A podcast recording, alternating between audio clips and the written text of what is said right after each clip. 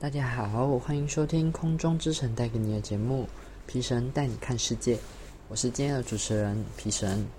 今天的主题呢是亚特兰提斯。我们可以发现啊，市面上有很多的游戏和影视作品都会将亚特兰提斯作为外星文明发展地或者科技超级无敌的存在。现实中呢，大西洋 （Atlantic Ocean），Atlantic 就是柏拉图所提到的亚特兰提斯。但究竟为什么亚特兰提斯能让人类在这千多年来都心心念念、寻寻觅觅，都想要找到它的遗迹呢？那它为什么能成为世界第二大海洋的名字？现在带大家来了解希腊知名哲学家柏拉图口中的梦幻古文明，它是否真的存在呢？如果真的存在，那它是否会在地球上的哪一个角落呢？首先啊，柏拉图所说的亚特兰提斯是个怎么样的文明？一个拥有超先进科技的古文明传说，然而在这最接近神之领域的国度，却在一万多年前突然的消失了。可怕的是，拥有那么多高超的科技，为什么会那么突然的消失呢？难怪过了千多年来，还是有人在寻找这文明的遗迹。或许能从这文明的遗迹中破解其他文明遗迹所留下的东西，例如埃及的金字塔。亚马文明的祭坛等等古文明的遗迹。亚特兰提斯最早出现在西元前四世纪希腊哲学家柏拉图的对话录中。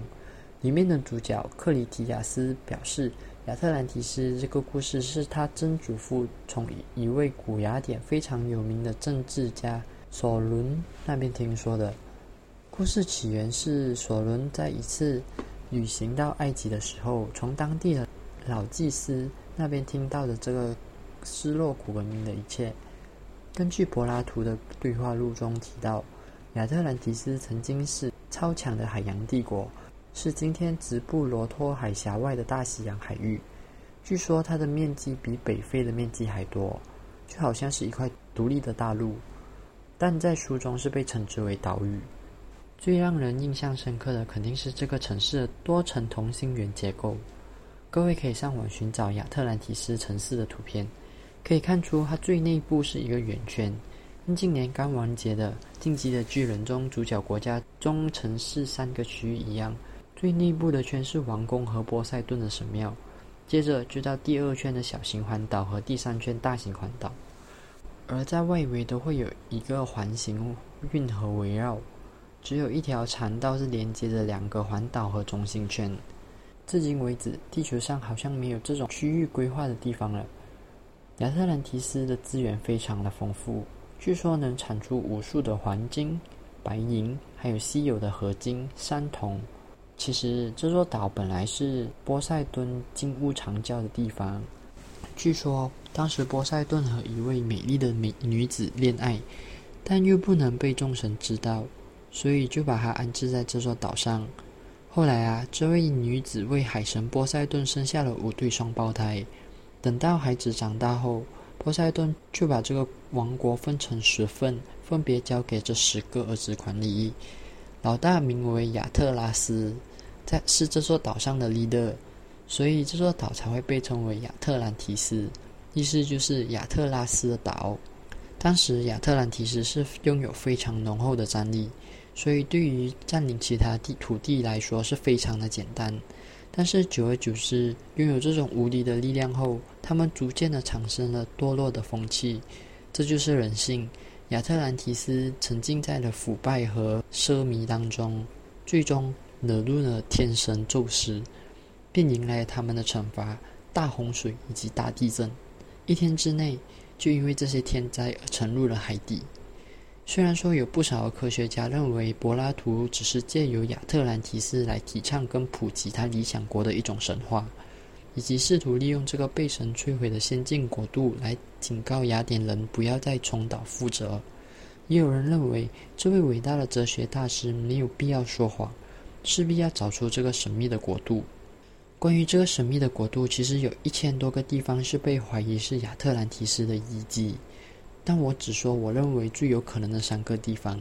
首先是摩洛哥，在 Discovery 制造的失踪事件大解密节目中，就有研究亚特兰提斯的科学家使用了现代最先进的仪器，根据柏拉图对于亚特兰提斯的描述中五十一个关键词来调查可能的遗迹地点，结果他们发现了一种可能性。